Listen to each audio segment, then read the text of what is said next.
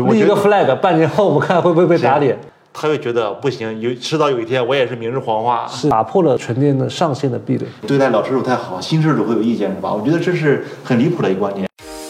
在中国智能汽车硅谷观察行业变化。大家好，这里是平口三人谈，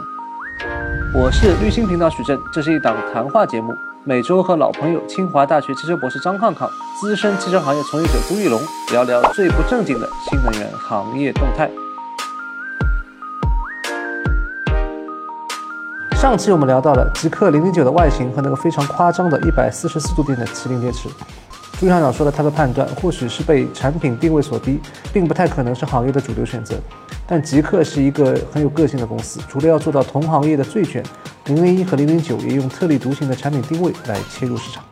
我们会发现这一台车的定位其实是在目前的这个中国的产品体系里头，其实不太常见。产品就像康博说的，其实呃很多家庭或者这种高端的家庭，它其实是需要这样一台车来满足兼具这个舒适性，然后高里程，然后呢又能够实现一种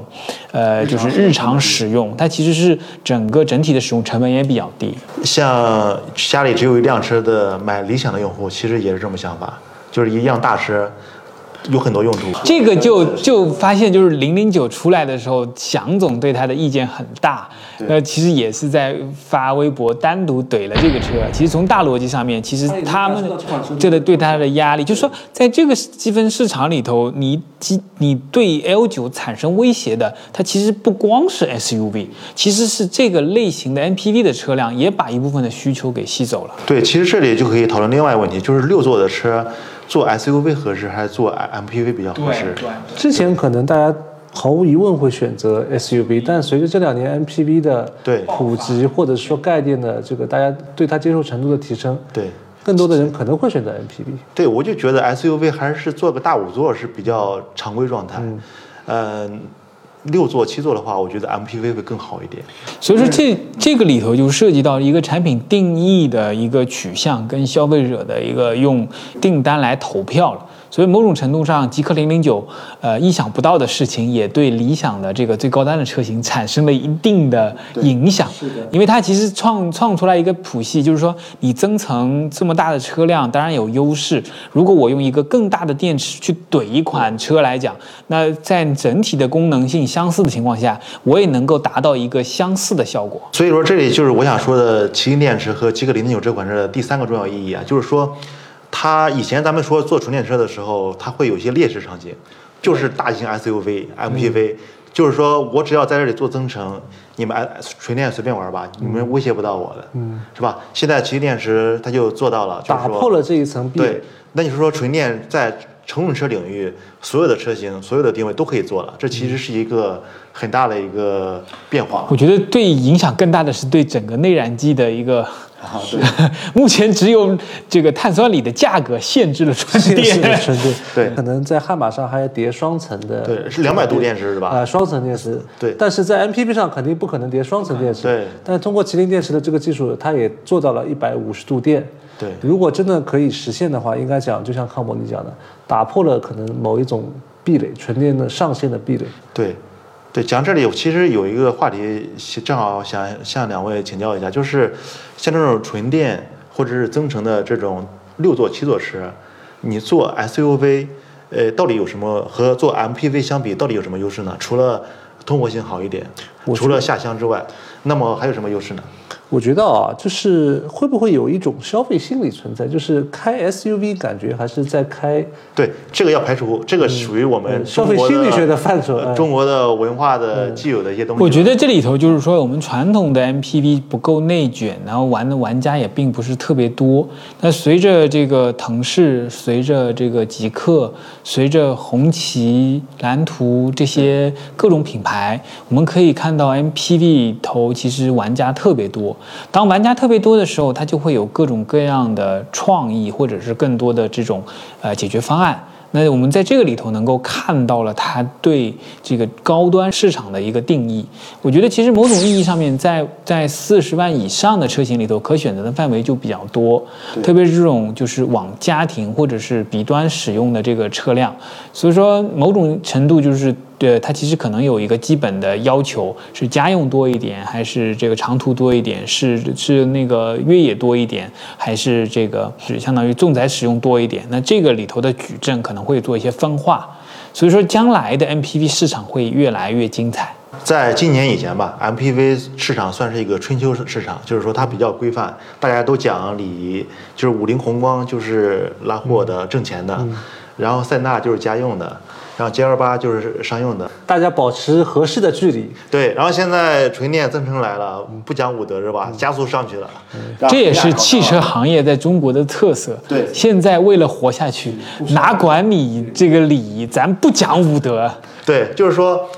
现在群里面有几个人，他是那种家庭成员比较多的，本来也考虑极客零零九，也是一些文化原因，觉得自己开出去之后，自己不觉得是司机，别人觉得司机，反正总而言之有这么因素在还里面嘛。是呃心理学的因素。但是我觉得这个很快会改变，时代会不一样因为马上就要进入战国时代，战国时代进入了一个不讲道理的时代，就是一个混乱出出英雄的一个时代。哎，那咱们如果排除掉文化因素之外，咱们就说一个六座七座是差不多大。那我做成 SUV，仅从这个技术层上来讲啊，和做成 MPV 各有什么优劣呢？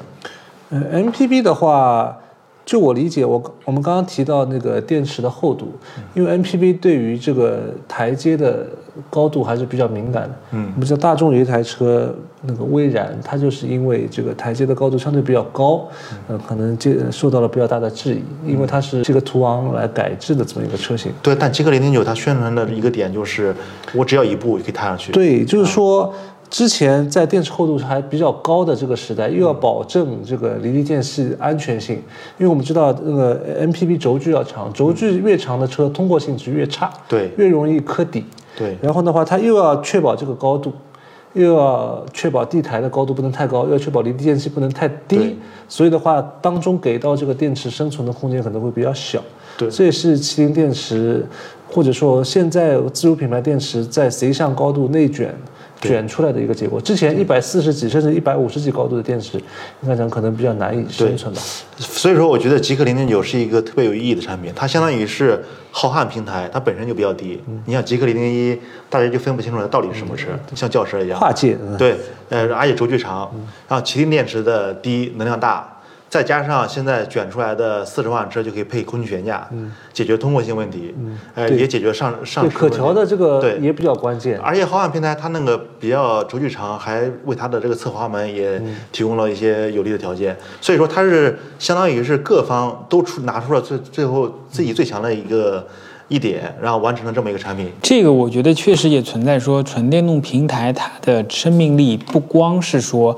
它的独有性，它其实可容可容纳性或者修改进化上面去，其实是有很大的空间的。这里头就涉及到就是电池的系统进步，在整个这个平台进化过程中，电池包的尺寸它其实是相似的。也就是说，在目前的这个进化过程中，呃，整个电驱动系统跟这个电池系统它整体的这个布置或者大小其实是相似的，但是它的功率、它的功率密度跟它的电池的能量密度，其实都是有了稳步的提升。所以说，其实整个纯电平台的价值就在于说，在整个框架就是确定的情况下，你可以加入更多的元素，加入更多的东西来提高这个平台。所以我讲，接下来一段时间，整个纯电平台的战斗力可能离原来的油改电的车型会越拉越大。对你包括现在极客零零九这个纯电 MPV，相对于其他的能做增程的内容，其实差别还是挺大的。对对，所以说我总体觉得吧，我觉得这次是浩瀚平台、麒麟电池，加上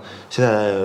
渐渐国产的空气悬架，掏出来所有东西，攒出来了一个纯电 MPV，使它显得使它显得很合理。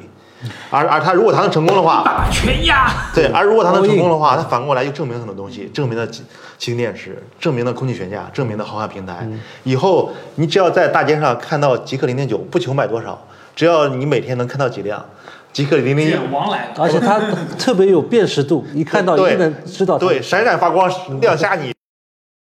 所以说，极客零零九的核心逻辑是把这个品牌往上提高，要一个炫目度。也就是说，看到极客零零一的时候，你理解这是一台家用车，一一还是一个可能是一个年轻人在开。那极客零零九的时候，那可能是一个成功人士，可能是一个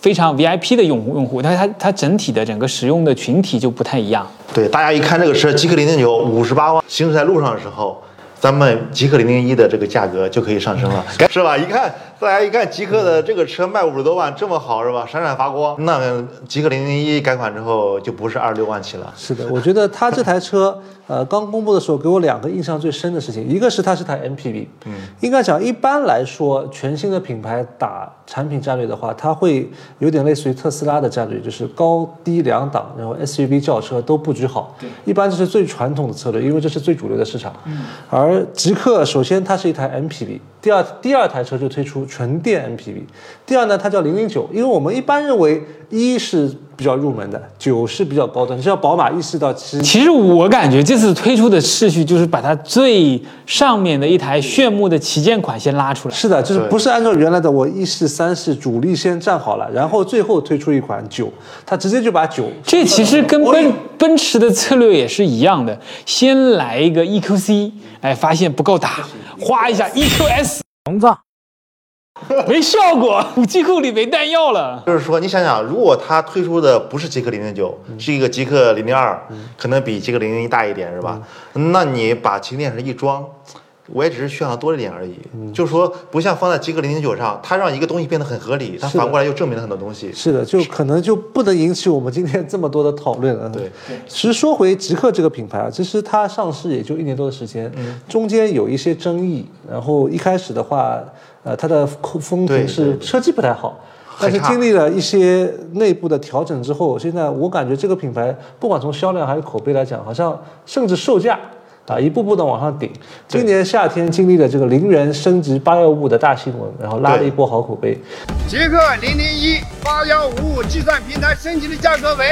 零元。然后现在好像销量越来越高，现在单一车型它都能够卖到一万辆。它这把也是左青龙右白虎，谁敢跟我斗？零零一我现在来爆款，零零九我要做一这个品类上面的引爆点，更多的时候叫一种卷王打法来做。它其实是有点像把自主品牌的狠劲发挥到了一个极致吧，在这个高端品牌上面。所以某种意义上面脱胎于吉利，我们一直可能对吉利的新能源一直颇有微词，但这把感觉是王炸全出啊！对，就是说极氪零零一出来的时候，我们也知道它的背景。极氪一直我是我们自主品牌中做这种十几万加油商做的比较好的，就觉得领克。呃，不是不是，这说错了，就吉利，吉利嗯。啊、就做咱们燃油车啊这种家用车，其实是做的比较好的各方面吧。然后呢，但是它的推出电动车，呃，极星，然后几何，几何呃，还有数不清的吧，然后一个一个一个的都没有达到预期，这个时候不行了，然后我拿出我的全压。对，首先我先拿出我的最精兵的强将领克团队，说你们不要藏着掖着了，把你们几十年的经验全部弄出来吧，几年，然然后 就就干。然后然后又弄出一个品牌，极氪零零一定价二十六万，一定要成。结果结果第一年很惨，为什么？那个车机实在太差了。就是我在那个呃那次我去试驾，就是二零二一年的时候，我我去导航二零的地方，二一年吧，二零二一年我去导航，导航一个地方，这没反应。一卡通拿出来，对。这口大锅接着。不是导航一个地方没反应，我们几个和和凯凯都在车上呢，然后说啊算了走吧，然后 然后然后 然后试试驾一圈回来之后，大概过了半小时，我们他反应过来了我回到车上，他一问你导航成功，那当时我们就延时三小时，对我说这是这是单面机的这个中断算法吗？中断中断了，这是民族骄傲一卡通的自主芯片。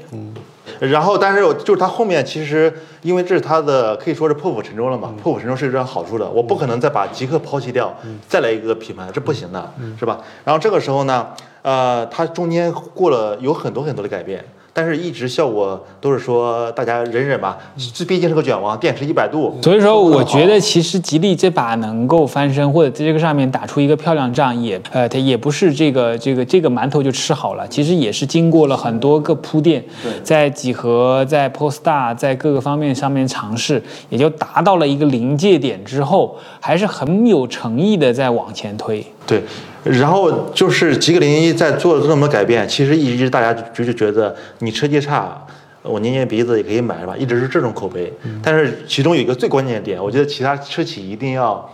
注意一下，就是说他开始领悟到一定要善待老车主了。就是从那一次之后送八幺五之后，口碑吧？对整个口碑逆转，整个口碑一下逆转，就以前是太差了，然后后面忍着也能买吧，后面突然间，呃，突然间一下子这样子，太良心了。嗯，对，还有就是说，有时候也会说啊，就是说你对待老车主太好，新车主会有意见是吧？我觉得这是很离谱的一个观点，因为所有的新车主都会成为老车主主。然后其中有一个成语忘叫啥了，叫什么？反正意思就是说，呃，有一个人他非常好，他死了，你一定要给他厚葬，让其他所有人都看到。千金买股吗？还是好像是千金买骨，千金买骨对就是老车主的话，他当时买两年前买你的车，现在是或多或少有点过时是吧？你一定要生产它，你花不了多少钱，只要用力对老车主好，新车主就会看到，你越对老车主好，我越买；你要是越对新车主好，他会觉得不行，有迟早有一天我也是明日黄花，是的，是吧？的，是的，是的。应该讲这次整个发布会给我看完啊，就是这辆车，嗯，就是什么都有，这也有那也有，甚至连高压压铸的这个后车身都有。你们觉得这次它主要卷到了谁？它肯定是对整个的 MPV 都会有一定影响。这个影响呢，可能短期、长期的，但是说最直接的，就当天群里的，他就说是蓝图梦想家的纯电版，嗯，呃，肯定卖不出去了。